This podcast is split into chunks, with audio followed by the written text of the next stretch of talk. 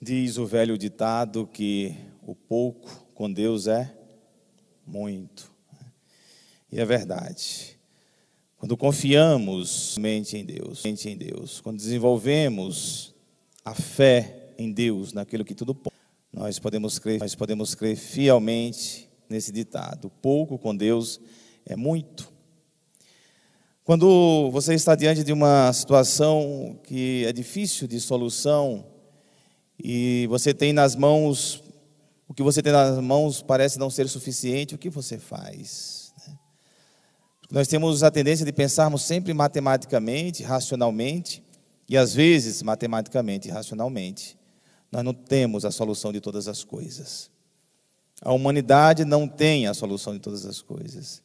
E o que nós temos nas mãos, às vezes, sim, soluciona algumas coisas, mas pode chegar um momento que não consegue abarcar toda a realidade.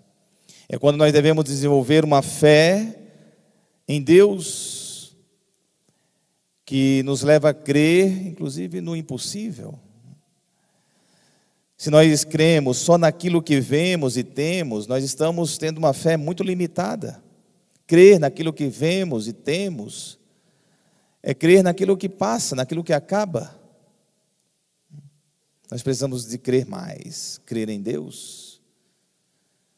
Isso a gente desenvolve nessa relação com Deus. No Evangelho de hoje nós temos esta grande lição.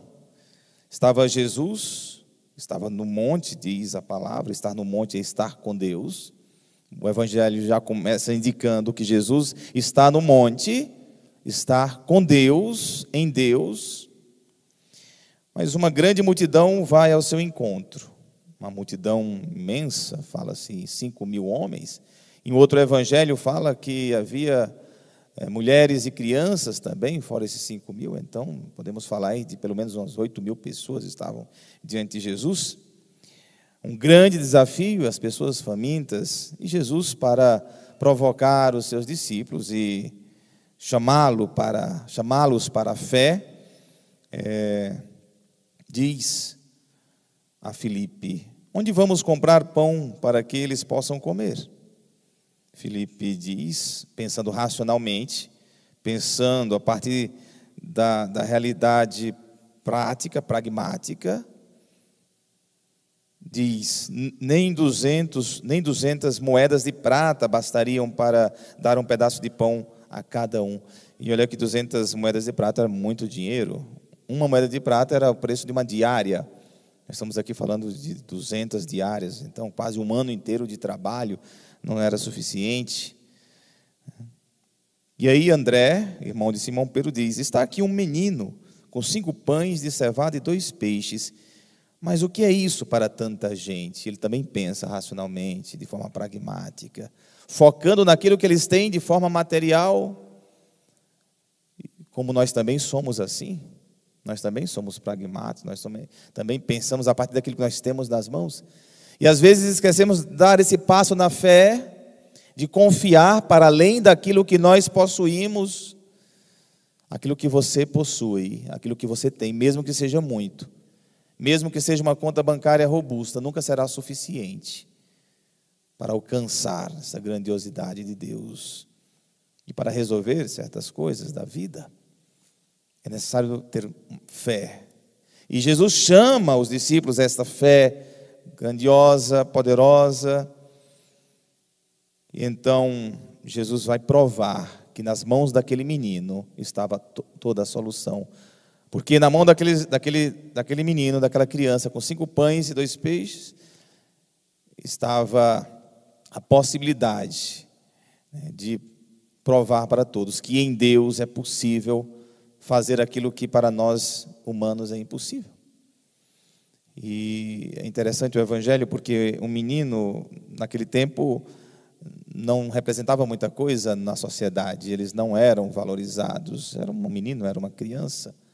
Jesus é que dá valor às crianças, quando diz: Vinde a mim todos, todas as crianças, porque delas é o reino dos céus, deixai vir a mim as crianças. Então, naquele menino, com cinco pães e dois peixes, que dá o número sete, que é o número do infinito, aponta também para algo transcendental, né? Então, Jesus pede que se sentem todos, havia ali uma relva, a relva também indica algo divino, é a ressurreição. São João também fala de um, de um jardim, de uma relva, apontando para a ressurreição de Jesus, perto do túmulo. Então, a relva aqui aponta para um sinal divino. E aí, aquele povo senta e Jesus Cristo pede para distribuir a todos aqueles pães e aqueles peixes. E, para a surpresa de todos, Todos comeram à vontade, se fartaram e ainda sobraram doze cestos cheios de pedaços. Todos ficaram, evidentemente, admirados. Mas o que, é que Jesus Cristo fez? Elevou aquele, aqueles pães, aqueles peixes aos céus, deu graças a Deus, né? ou seja, fez com que todos se elevassem a Deus e compreendessem o poder de Deus e começou a distribuir. E aconteceu a multiplicação. Em Deus nós alcançamos grandes coisas, mesmo com o pouco que nós temos e possuímos. Isso em todos os sentidos da vida. Né? Não só na dimensão material, mas em todos os sentidos nós alcançamos quando confiamos na palavra, quando confiamos em Deus. Dar passos na fé, dar passos de quem, de quem, de quem crê, Passos de quem crê são passos firmes e seguros. É necessário se arriscar mais, é necessário confiar mais, é necessário fazer as coisas por fé, se lançar crendo que Deus tudo pode. E é fundamental isso. Eu me lembro muito bem neste ano passado que a gente foi surpreendido com esta pandemia e um, algo que vai ficar para toda a minha vida foi a experiência das cestas básicas, né? quando a gente recebeu o decreto, tudo ia fechar. Logo pensamos que ia faltar alimento para as pessoas. E nós tínhamos três cestas básicas aqui. E eu falei para o Gilmar, que trabalhava comigo, vamos começar a dar essas três cestas para as três pessoas que vierem aqui. Vamos colocar nas mãos de Deus e vamos fazer a nossa parte. E assim fizemos com, essa, com fé em Deus, dando esse passo na fé, e ainda assumimos o compromisso que ninguém ficaria sem alimento, aqueles que batessem a nossa porta e aqueles que moram na nossa vizinhança, ninguém ficaria sem alimento. Assumimos esse compromisso. No final do ano, a gente já tinha distribuído mais de 8 mil cestas básicas, só aqui, a partir da nossa comunidade. Esse é um passo em Deus, na fé, é agir né, neste, neste, nesse grande dom, ou por meio desse grande dom que Deus nos deu, que Deus nos deu. E na vida, em muitas situações vai acontecer isso. Nós precisaremos de fé. Porque se nós crermos só naquilo que está dado, de forma material ou a partir das nossas limitações, sim, nós podemos nos desesperar. Quando é que vem o desespero? É quando nós olhamos só para aquilo que nós temos e a situação é muito maior, aí a gente se desespera. Você se desespera, nós nos desesperamos, humanamente falando, quando nós queremos resolver grandes problemas só olhando para aquilo que a gente tem, sem colocar nas mãos de Deus.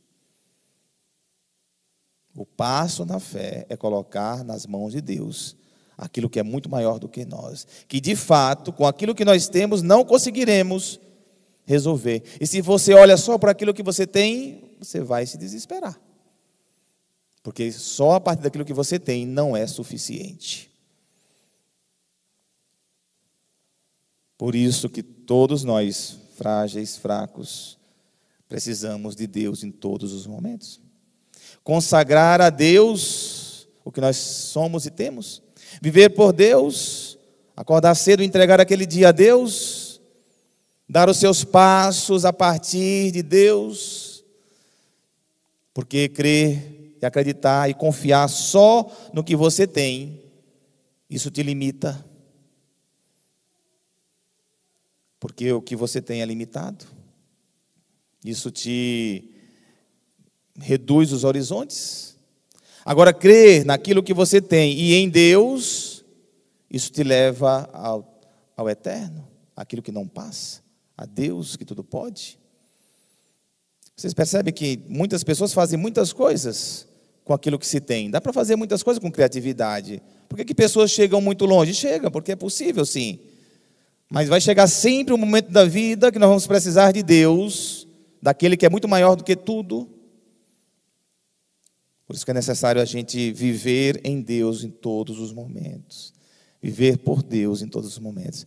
Ter uma relação com Deus. E o Evangelho mostra que Jesus aponta que Jesus tinha essa relação de intimidade com Deus Pai, porque aparece o monte, aparece a relva, e depois no final o que é que acontece? Mas quando notou que estavam querendo levá-lo para proclamá-lo rei, Jesus retirou-se de novo sozinho para o monte. Começa com monte, termina com monte. O monte é o lugar do encontro com Deus. O monte é o lugar de estar com Deus. Então, quando você sai de casa, esteja com Deus. Ao voltar, esteja com Deus. Viva a sua vida por Deus. E faça, por meio das suas orações, aumentar a sua fé. Se arriscar sempre, mas com fé, com o poder da fé.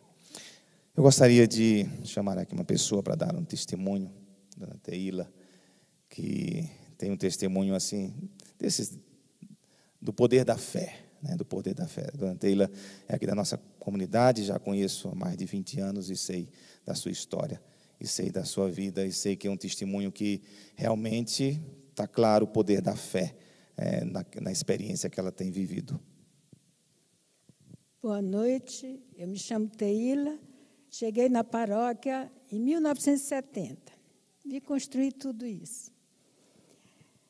Eu casei muito novinha, vim para Brasília, cheguei aqui com 18 anos, já vim para a paróquia. Brasília tinha só 10 anos. Eu sou de Roraima, casei com um paulista e viemos para Brasília construir a nossa vida. Tivemos quatro filhos, três homens e uma filha, a caçula.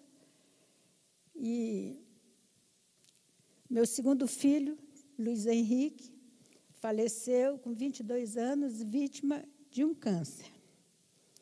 Nós já tínhamos perdido o cunhado do o meu cunhado, irmão do meu marido, no ano com câncer, no ano seguinte, meu filho com câncer.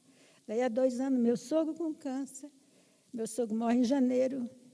Meu marido infarta em fevereiro e partiu. Meu marido entrou numa depressão com a morte do irmão, com a morte do filho, e não queria mais viver. Pois bem, meu filho faleceu exatamente no dia que minha filha estava completando 16 anos.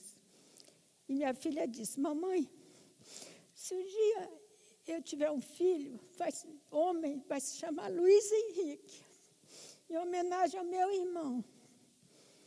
Minha filha já casou tarde, com 35 anos, estava com problema de saúde, endometriose no útero, fez cirurgia, tirou aquela endometriose, aí volta a endometriose, aí um dia ela me liga. Mamãe, o médico disse: vai ter que tirar meu útero. Aí na, me mantive calma. Quando ela desligou, eu tenho um crucifixo bem grande, mais ou menos como aquele que está ali atrás na minha sala. Aí eu me ajoelhei naquele crucifixo em frente e pedi de Deus: Senhor, tu levaste meu filho Luiz Henrique com 22 anos. E minha filha disse que me daria esse neto, um neto homem, com esse nome em homenagem a meu filho. Senhor, eu quero receber nos meus braços esse neto, Luiz Henrique, vindo do ventre da minha filha. Gente, meu Luiz Henrique Neto vai nascer em novembro, está vindo. Minha filha completa 40 anos em janeiro e meu neto nasce final de novembro.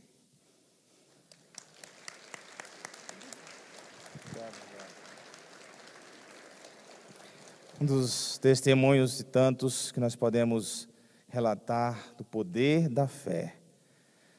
O que nós temos, Deus nos dá, mas chega um momento que é necessário um algo mais, um passo na fé, para crermos no impossível. Né? Que seja assim sempre na nossa vida. Que criamos, que criamos sempre no velho ditado que diz: o pouco com Deus é muito. Louvado seja o nosso Senhor Jesus Cristo. Para sempre seja louvado.